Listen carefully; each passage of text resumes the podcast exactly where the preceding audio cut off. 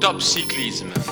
Ils l'avaient annoncé, ils l'ont fait. Jean-Luc Pérez et Evan Stevenhart ont remporté la Race Cross America en établissant un nouveau record.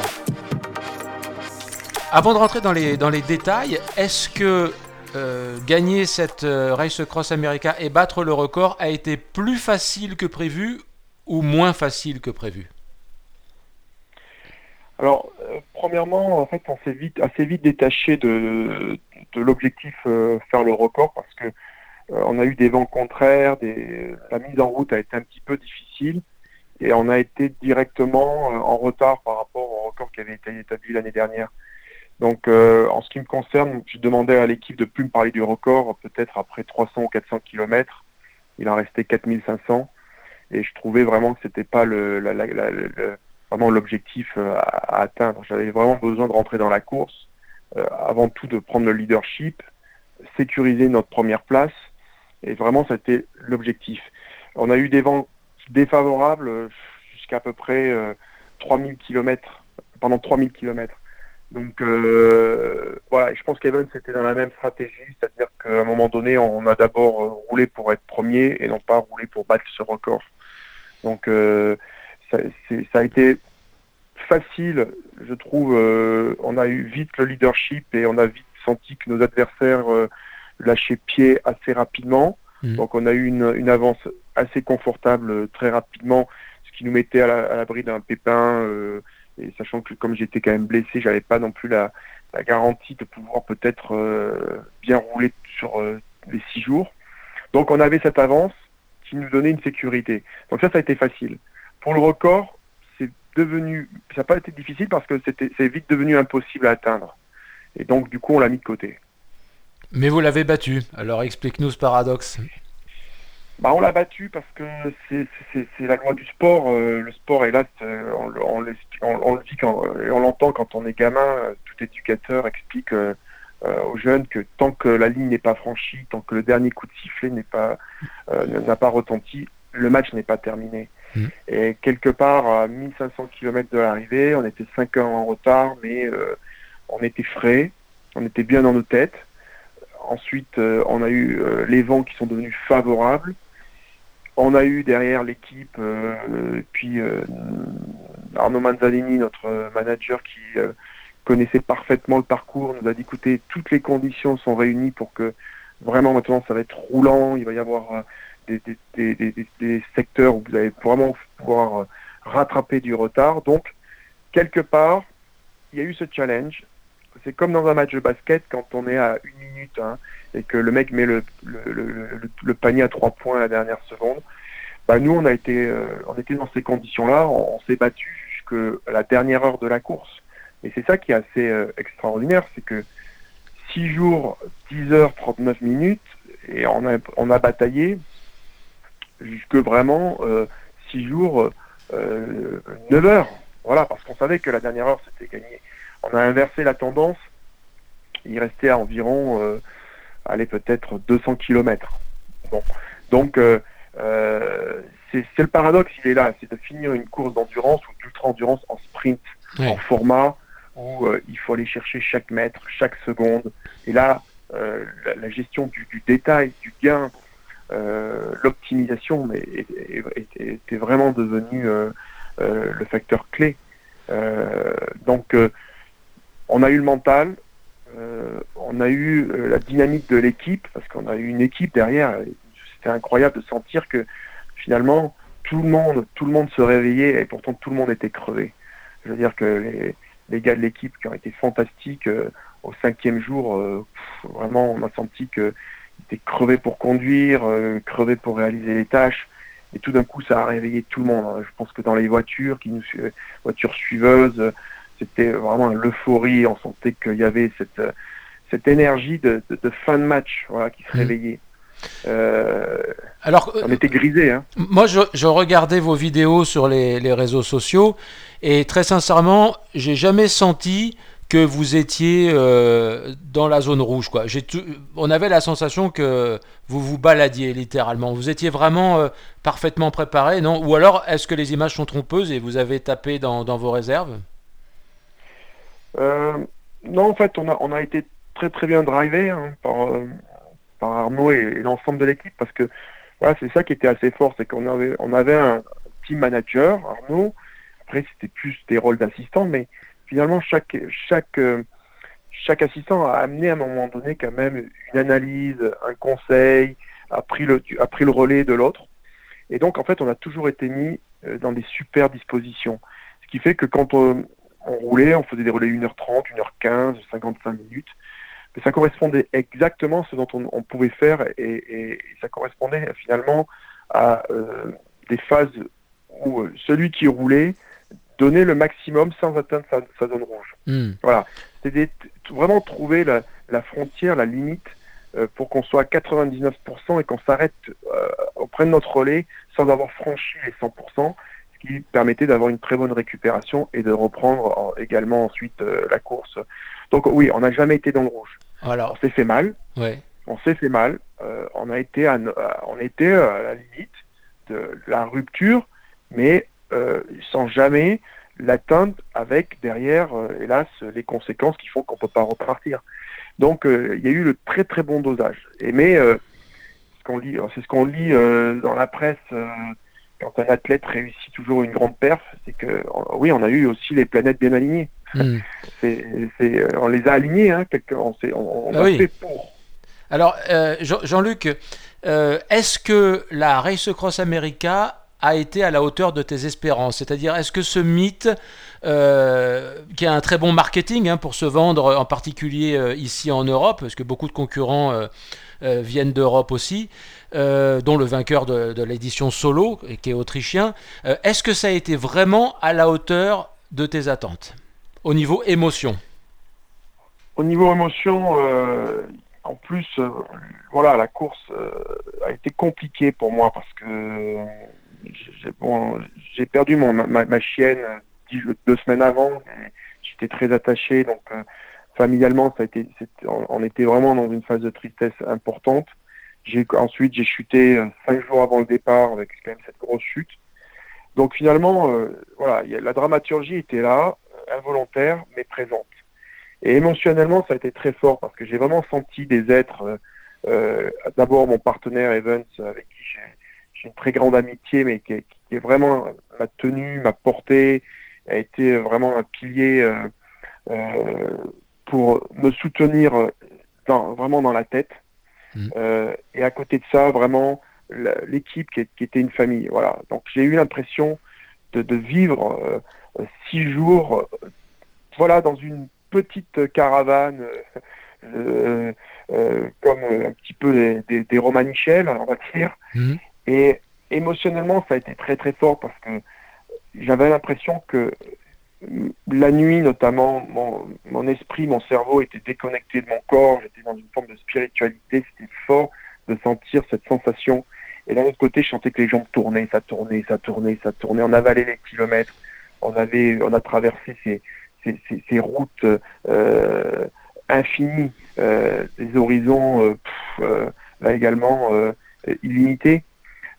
Bon, et, et j'ai pas eu l'impression que finalement euh, il y allait avoir une fin.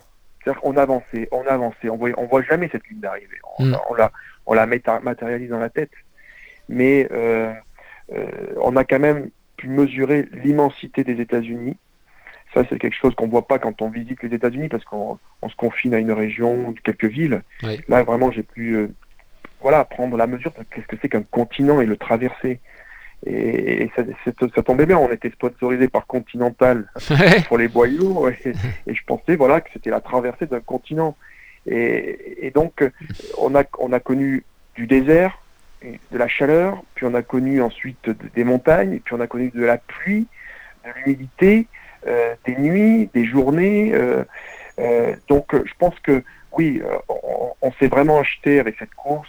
Là, on, dirais, euh, euh, de l'émotion. je pense que tout le monde l'a vécu. Alors, tout le monde l'a vécu. Oui. Je vais te demander, euh, enfin, je vais te poser une question rituelle, mais qui n'est pas facile non plus. Si tu as une image parmi les milliers d'images que tu as emmagasinées, une seule image qui caractérise cette race cross America pour toi, c'est quoi? Pour moi, c'est le départ. C'est le départ à Oceanside, l'attente, les hymnes. Il fait chaud, il fait lourd. Je sais pas où j'en suis. Je suis un peu perdu et j'ai mon ami à côté de moi. On, se serre la main et, vraiment, je pense que on, rien qu'on s'enlace avant le départ et, là, il y a une vraie communion. Voilà. J'ai senti à ce moment-là que quelque chose de très très fort se, se crée entre nous deux. On s'est pas parlé pendant six jours on s'est pas vu, on s'est croisé, on s'est encouragé, on entendait un peu le son de nos voix quand à chaque euh, relais euh, pour s'encourager. Mmh. Mais euh, on a été ensemble toute la course. Et le point de départ a marqué vraiment cette poignée de main, on s'est enlacé. Et là, il y avait de la confiance, il y avait de, la complicité. Et, et, ça a été très très fort jusqu'à la ligne d'arrivée où on s'est de nouveau retrouver, resserrer la main et. C'est ces deux images en fait, départ, arrivée. Voilà, je pense que et, euh, comme je l'avais dit, euh, euh, je pense que l'image principale également, c'est le lendemain au petit déjeuner. on est arrivé à 1h du matin, on a rallié l'hôtel, on s'est couché, il était 5h et à 7h du matin, on était tous les deux au petit déjeuner en train de partager et émotionnellement, je garderai toujours cette image parce que on se retrouvait, on se revoyait et voilà, et, on, pouvait se voir entre vraiment face à face et dire on l'a fait, on hmm. a abouti, on l'a fait ce projet. Jean-Luc, à quel moment as-tu été particulièrement en difficulté sur le parcours?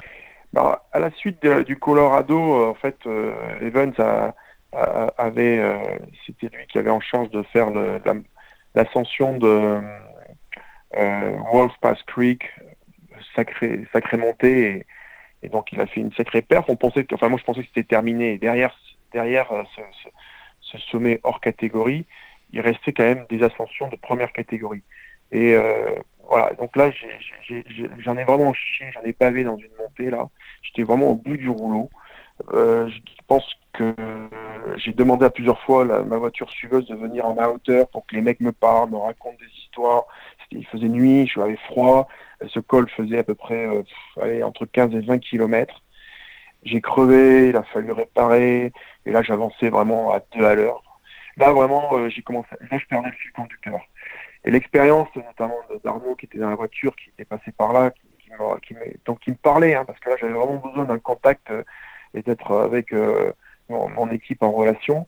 Là, pas question de mettre de la musique dans les oreilles, etc. C'est vraiment là, on est, on est au bout du rouleau qui me racontait son expérience, il était passé par là. Bon. Et là, je pense que chaque mètre, chaque mètre dans la nuit euh, me paraissait comme 100 mètres ou un kilomètre. Hmm. Et euh, je rêvais de voir la voiture euh, avec Evan devant, puisque me dit oui, oui, t'en fais pas, le van, il est là, il est à 3 kilomètres, il t'attend, il va y avoir ton relais au sommet. Et j'ai jamais, enfin voilà, vraiment, je priais pour l'avoir cette bagnole, là, j'en pouvais plus. Ça a été le moment le plus difficile pour moi. Après ça, j'ai jamais eu des grandes euh, détresses. Mais là, je pense que j'ai certainement j'ai perdu au moins 30 minutes ou 40 minutes par rapport à, un état normal. Voilà, je pense que là peut-être euh, je, pouvais faire perdre le, duo, mais là j'ai ça n'a pas été pas été une partie de plaisir. Il est évident que vous avez euh, gagné la, la RAM version duo. Est-ce que fort de cette expérience, tu nourris le désir de la courir en solo ou non? Et sinon, pour quelle raison? Donc dans, l'immédiat, en fait, euh, je pense pas m'engager en solo parce que euh, c'est assez contradictoire ou paradoxal parce que quand tu fais une course duo, euh, bah, tu fais que tu montes dans ton van, tu descends, tu montes. J'ai l'impression d'avoir vraiment pas vu la moitié de la course. Mhm. Et, je n'ai pas pu m'imprégner des spécificités et, de la réalité de cette course. Que certes, ça m'a paru assez, euh, enfin, je vais pas dire assez facile parce que ça serait quand même prétentieux, mais ça a été bien maîtrisé. Mon corps a tenu, mhm. mais euh, dans des conditions euh, qui font que tu as quand même de la récupération. on a géré bah, Evan s'est tapé quelques montées difficiles, donc euh, j'ai été délesté de ces difficultés. Donc pour moi, c'est pas suffisamment révélateur.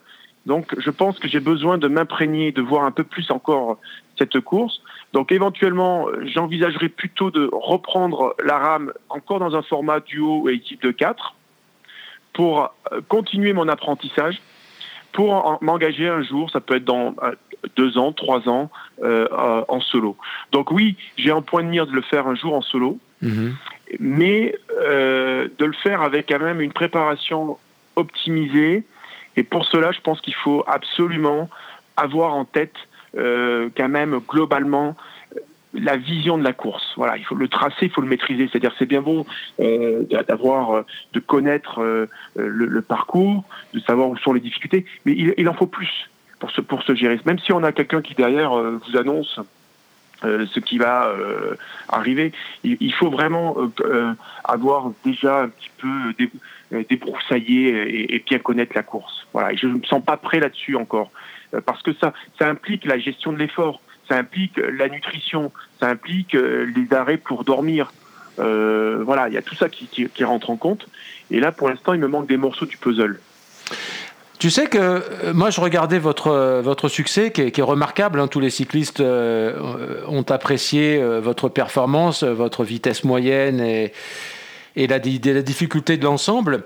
Mais est-ce qu'il n'y a pas un paradoxe dans euh, la façon dont, cette course, la rame, est marketée, si je puis dire, euh, mondialement, et la réalité ensuite euh, des retombées médiatiques de, de, cette course? Parce que je me disais que finalement, quelqu'un qui gagne la marmotte sur un jour, il a plus de retombées médiatiques que vous. Est-ce que tu est n'as pas cette sensation?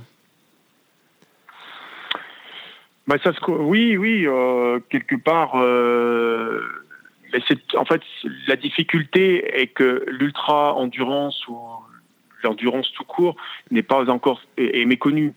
Euh, euh, donc ça, ça, ça, ça, va venir. En mmh. plus, c'est une course qui est aux États-Unis, donc euh, donc c'est voilà, il y a un problème plus dans la la présentation du format de la course. Après, c'est donc c'est vrai que c'est un micro euh, euh, que seuls les cyclistes avertis euh, ont pu prendre connaissance de notre résultat. Mm. maintenant, nous, on, l'a. Bon, bien sûr, bien sûr qu'on préférerait qu'il y ait plus de médiatisation pour une plus grande reconnaissance et surtout pour qu'il y ait un essor de cette de cette discipline parce que quand on l'a fait, ben, bien sûr qu'on a envie que ça, que ça donne envie à des jeunes, que ça donne envie à plus de monde. Euh, parce que euh, si dans 10 ans, 15 ans, cette course devient encore plus mythique, bah, on sera content de, de, figurer euh, au, palmarès. D'avoir ouvert la, voie aussi d'une certaine façon. La voie, hmm. voilà. Euh, pour l'instant, c'est vrai que on n'a pas cherché la médiatisation. Je pense que là aussi, à un moment donné, c'est du marketing, c'est du business. Il faut avoir des contacts dans les médias TV notamment. Euh, mm. On sait bien que eh ben, il, faut, il, faut, il faut savoir taper à la bonne porte. Il faut avoir quelqu'un qui, qui, puisse euh, un petit peu aussi prendre votre dossier.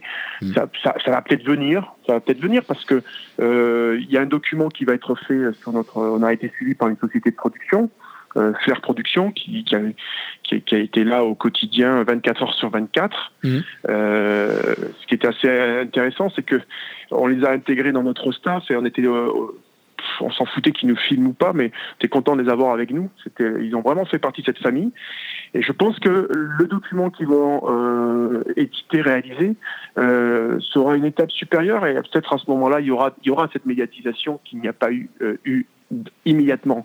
Mais de notre côté, il y en a eu suffisamment pour moi. Je pense que on n'était pas là pour faire les stars, hein. on était là pour accomplir une aventure humaine, euh, se faire plaisir, donner du bonheur à nos familles, à nos proches.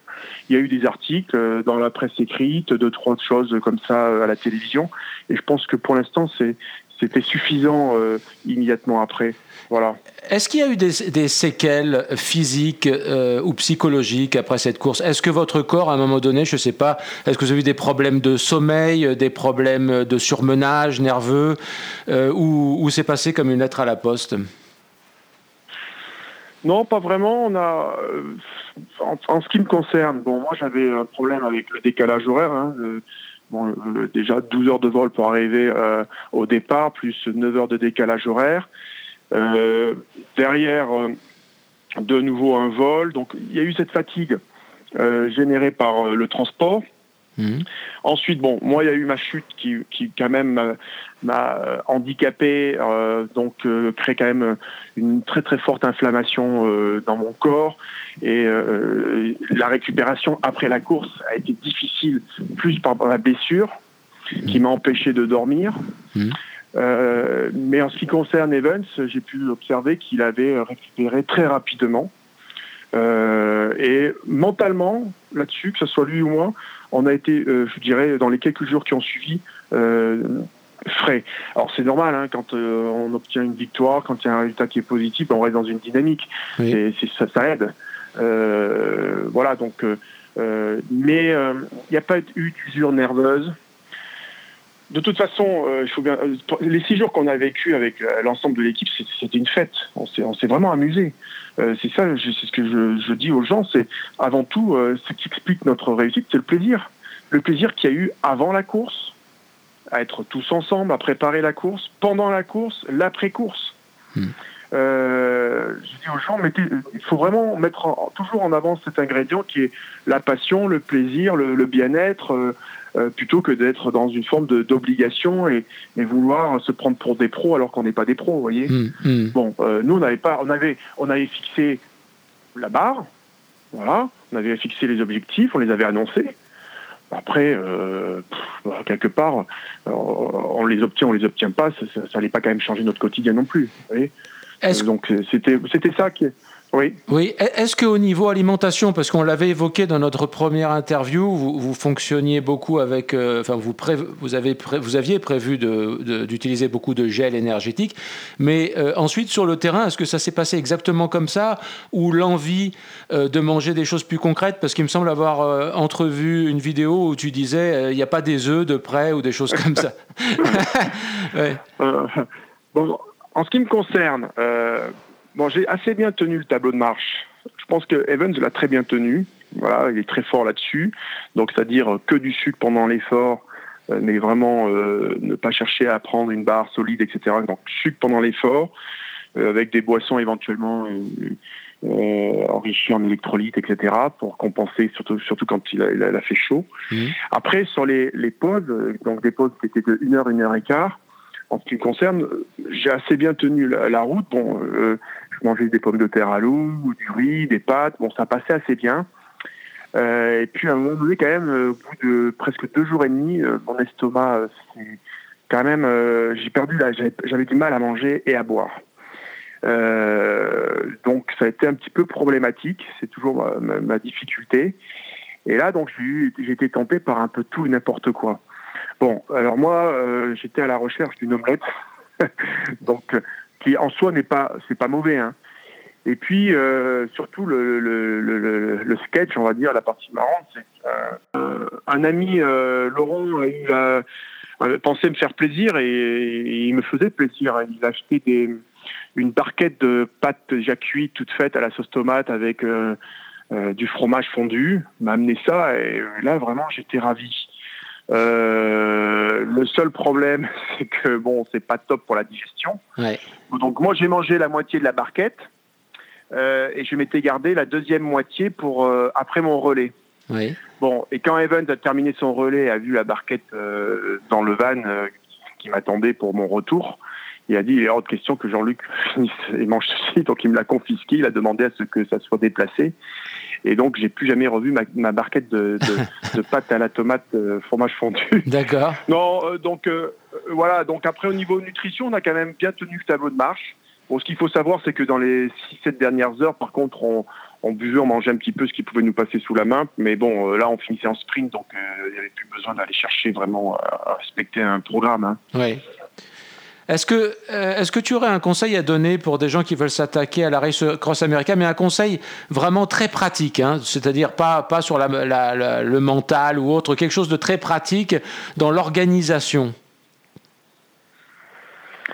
Moi, je pense que la clé, c'est d'être vraiment très très bien encadré. Euh, la Race Across America nécessite que quelqu'un connaisse le parcours, les spécificités, le, règlement de la course qui est, qui est, quand même très pointu. Il y a des officiels qui n'arrêtent pas de circuler. La moindre erreur est, est, est, sanctionnée par une pénalité qui peut aller jusqu'à une heure de, de pénalité. Mmh. Donc, je pense que, hélas, le, facteur limitant un petit peu pour cette course, c'est la partie structure, le, le, le, team que l'on monte, l'organisation, avec, il faut quand même des personnes compétentes.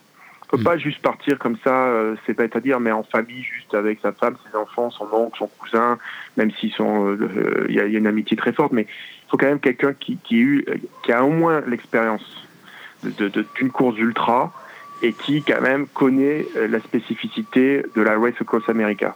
Voilà. Mm. Parce que la course, elle peut se perdre là. Hein. Donc, c'est-à-dire que il y a quand même un budget à avoir. Euh, mais ensuite, euh, euh, tout peut tomber à l'eau assez rapidement par un, problème d'organisation. Euh, ça peut être une panne de voiture en plein milieu des États-Unis. donc il faut vraiment toujours qu'il y ait un plan B. Et ça, quand on est coureur, ben, on s'entraîne, on pense à l'entraînement, la nutrition, la récupération, mais on ne pense pas aux à côté qui font que problème de batterie électrique pour pour la voiture, il faut euh, au moins un iPad ou euh, des, téléphones avec le parcours, puisque sinon on n'a plus la trace. Donc euh, problème de si on a aussi un problème de batterie là-dessus, ça s'est pas chargé, ben on est perdu. il faut penser aussi qu'il bah, faut du réseau. Si on arrive avec son téléphone européen et qu'on n'a pas de, de, de, réseau, ben, ça marche pas, on n'a rien. Hmm. il y a tout ça auquel il faut penser. Donc cette partie-là, elle, est primordiale. Hein. Et là, encore une fois, je remercie euh, vraiment euh, sincèrement euh, Arnaud et toutes les personnes qu'il a pu amener, plus les, les, personnes qui m'avaient accompagné aussi, mes amis sur la Race Across France, qui avaient déjà, entre guillemets, accumulé de l'expérience, du vécu sur une course qui dure six jours, parce qu'il y a la gestion du sommeil pour les équipes, il y a les roulements, il y a les humeurs, il y a l'attitude à avoir avec le coureur. Et grâce à tout ça, euh, éventuellement, on a été mis dans les meilleures euh, euh, dispositions. Mais quelqu'un qui n'a pas prévu, c'est à côté peut, peut, déchanter. Hein. Mais au niveau du sommeil... surtout pas négliger. Oui. Euh, donc merci pour, pour ce point. Donc s'appuyer sur quelqu'un qui a beaucoup d'expérience. Euh, au niveau du sommeil, tu nous expliquais donc que tu montais dans le van euh, toutes les deux heures en gros, ou toutes les heures, enfin après après avoir roulé. comment, enfin comment tu te reposais concrètement? Quelles étaient tes plages de sommeil? Bon, en moyenne, on a, on a fait des relais qui c'était principalement au début des relais de 1h15, voire 1 heure. À la fin, ensuite, on a privilégié des relais encore plus courts euh, en fonction du relief. Bon, ensuite, c'était chaque fois le, le même schéma, c'est-à-dire euh, une fois qu'on descendait du vélo, c'était à prendre directement une boisson de récupération, vite pour que le corps se recharge. Euh, ensuite, pour digérer cette boisson de récupération, on se donnait 10 minutes où on se changeait. Donc tout ça, on le faisait bien sûr dans un van qui était en mouvement, parce que dès qu'on avait terminé, hop, on montait dans un véhicule. Euh, donc euh, aménagé avec un matelas à l'arrière ou avec un, petit peu d'espace, mmh. où on avait toutes nos affaires, on avait ce dont on avait besoin pour euh, pour manger, et il y avait toujours avec nous un, masseur. Donc une fois qu'on s'était qu'on avait mangé, qu'on s'était changé, ben, c'était place au, au, massage et on avait grosso modo 30 minutes pour dormir. Et donc c'est là où finalement le corps est très bien fait, c'est-à-dire qu'à partir du moment où voulait dormir, on dormait. Ce qui est, ce qui est, ce qui est difficile au quotidien. C'est-à-dire qu'il faut savoir que si en pleine journée, euh, une personne se pose et dit je veux dormir, euh, elle aura peu de chances de pouvoir dormir euh, vraiment. Mm. Elle va s'énerver, elle va fermer les yeux, mais elle va pas dormir. Alors, tandis que là, vraiment, le sommeil était profond. Mm. Donc on dormait chaque fois 30 minutes, on nous réveillait, on avait 10 minutes pour se préparer. Le véhicule s'arrêtait à un point pré, défini, on descendait, le vélo était prêt. voilà, l'équipe remettait le vélo avec le, le, Garmin, les bidons dessus, les lampes, euh, et puis donc on nous remettait sur le vélo, puis voilà, le relais se faisait. Donc il a fallu le répéter à peu près plus de 100 fois. Ah oui, donc c'était un schéma. Hmm. Ouais, c'est, encore une fois, c'est ce qui fait la, la, la, la victoire, hein, c'est, être capable de répéter indéfiniment euh, tout, ce, tout ce protocole euh, dans la phase off, quand on n'était pas sur le vélo, et ensuite quand on était en effort, c'était pareil, euh, répéter que rouler à telle allure, telle en maîtrisant sa zone de puissance, en maîtrisant son effort. Euh, ce qui fait que euh, quelque part, euh, ce qu'il faut comprendre, c'est que à la fin, si on est capable de rouler plus ou moins à la même vitesse qu'au début, ben le gain est, de, x3, x4. Voilà. Et c'est comme ça qu'on a rattrapé notre retard. C'est que finalement, dans les 1500 derniers kilomètres, on n'était pas trop, trop éloigné de, des performances qu'on réalisait dans les 1000 premiers kilomètres. Et on avait observé que euh, ceux qui avaient réalisé le record avaient roulé à 27 km par heure euh, dans les derniers 1000 km. Ils étaient mmh. sur une moyenne de 27. Mmh. Et donc nous, on, est, on, a été capable de rouler sur une moyenne de euh, certainement au moins 33, 34 sur les 1000 derniers kilomètres. Mmh. Et euh, finalement, ils nous avaient pris du temps parce qu'ils avaient eu des vents favorables au début. Donc eux, quand ils roulaient peut-être à 45, bah, nous, on n'était qu'à 40. Hmm. Mais on a été capable de rattraper tout ça euh, à la fin parce que la gestion nous a amené à avoir un effort constant. Vous avez roulé en, boyau continental. Comment ça s'est passé euh, Est-ce que, est que vous avez eu à gérer euh, euh, plusieurs crevaisons Est-ce que je sais que vous en avez eu au moins une parce que j'ai vu les images, mais enfin en 4500 km, comment ça s'est passé? Bah, je dirais que heureusement qu'on a eu Continental pour nous soutenir et, notamment la fiabilité qui fait la renommée de Continental. Parce que euh, ce qu'il faut savoir, c'est que sur cette course, on a utilisé euh, certainement 70% euh, du temps nos vélos de contre-la-montre, donc équipés de roues lenticulaires, donc en boyau continental. Et là, on a eu zéro crevaison. Hmm. Et même si on avait de quoi réparer, mais bon, ça aurait été quand même aussi une roue lenticulaire à sortir, puis à réparer, changer le boyau, c'est pas facile. Hmm. Donc euh, zéro crevaison là-dessus. Donc les vélos ont super bien fonctionné et on a eu un rendement euh, vraiment fantastique. on, a, on a roulé constamment sur le bas-côté de la route avec des débris, du verre, du métal. Et euh, là, j'ai pu mesurer réellement la, la, qualité de, de, de, Continental. Hein. De toute façon, on s'est pas trompé. On avait contacté Continental et, et on savait très très bien que voilà, on avait une garantie avec euh, cette marque. Ensuite, euh, les crevaisons qu'on a eues, c'était en pneus, mais des crevaisons tout à fait normales et c'était euh, inévitable hein, parce qu'on est passé sur des secteurs où il y avait du verre notamment. Les routes américaines sont, sont vraiment très mauvaise qualité. Il y a des, des, vraiment des, des, sont souvent des blocs de béton, donc il y a beaucoup de, de trous, de formes de fractures en plein milieu de la route. Donc en fait, le, quand on a crevé, c'est que le pneu était déchiré. C'était pas une simple, c'était pas juste un bout de caillou qui était rentré. Donc euh, on a eu en tout et pour tout trois crevaisons. Hmm. Voilà, trois crevaisons et trois crevaisons pneus, mais ensuite zéro boyau et, euh, et vraiment euh, ça a tenu la route merveilleusement. Impeccable, on est, heureux euh, d'avoir participé à cette aventure euh, avec vous. Alors maintenant, euh, quel est ton, avenir immédiat? Parce qu'il y a un peu peut-être un effet de, baby blues après l'accouchement comme ça. le bébé est arrivé, vous avez terminé la rame, vous l'avez gagné. Il n'y a pas un grand vide aujourd'hui? Alors, tout d'abord, merci à Continental parce qu'on a parlé de la qualité, mais moi, nous sommes ce qui est marrant, c'est que principalement, la première des choses que les gens nous ont demandé à l'arrivée euh, aux États-Unis, ils sont venus voir nos vélos, etc. Et ils sont, euh, ils regardaient exactement quand même la, marque des, boyaux et des pneus. C'est marrant parce que je pense que les gens, peut-être euh, certains concurrents ont eu des soucis à, ce niveau-là. Donc c'est comme quoi ça, peut être le facteur clé. Donc encore merci à, Continental. à l'heure actuelle, oui, c'est vrai qu'il y a une forme de de, de, de vide. Euh, donc on comble parce qu'on regarde les photos, les souvenirs. Euh, en ce qui concerne Evans, il va participer aux 24 heures du Mans. Euh, solo, donc qui va arriver fin août, donc il est dans une autre forme de préparation. Mmh. Euh, pour l'instant, je suis sur liste d'attente également sur les 24 heures du Mans pour y participer. Euh, bah, quelque part, c'est bête à dire, mais quand on a fait 4900 km et qu'on on a arrêté, et qu'on reprend, on remonte sur le vélo, bah, en fait, on a l'impression qu'on repart un petit peu de zéro. C'est-à-dire qu'on manque de force, euh, on est devenu un vrai diesel, donc euh, mm. faire des sprints, des changements de rythme, même retravailler avec du braquet, bah, c'est difficile. il, faut se dire, c'est là, c'est ce que je, c'est ce que je dis à mon fils qui, qui, a 13 ans et qui, qui, veut faire du vélo avec moi maintenant. Je lui dis, mais tu sais, j'ai gagné cette course, enfin, on l'a gagné.